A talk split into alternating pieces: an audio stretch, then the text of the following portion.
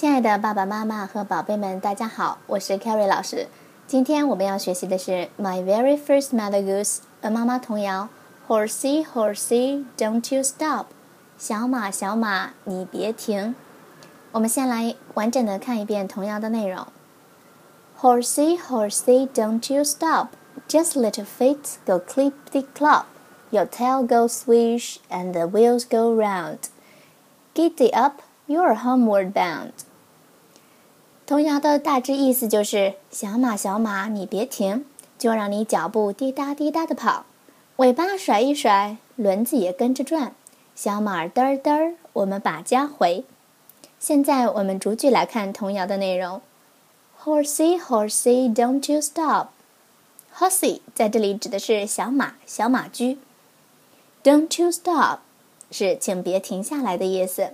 哦，这里是一个否定的句型，起到加强语气的作用。Just let your feet go clippity clop，就让你的脚步滴答滴答的跑。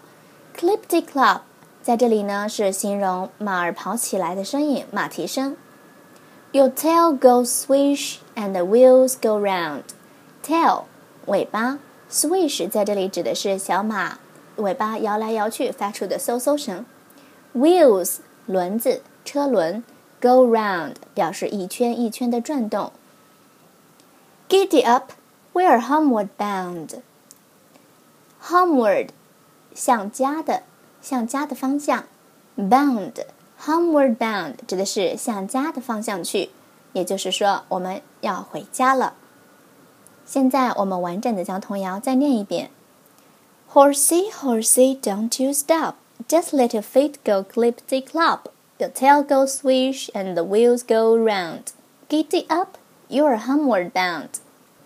童谣中每一句话的最后一个单词呢是形成押韵的。我们先来看一下：stop, clop, round, bound。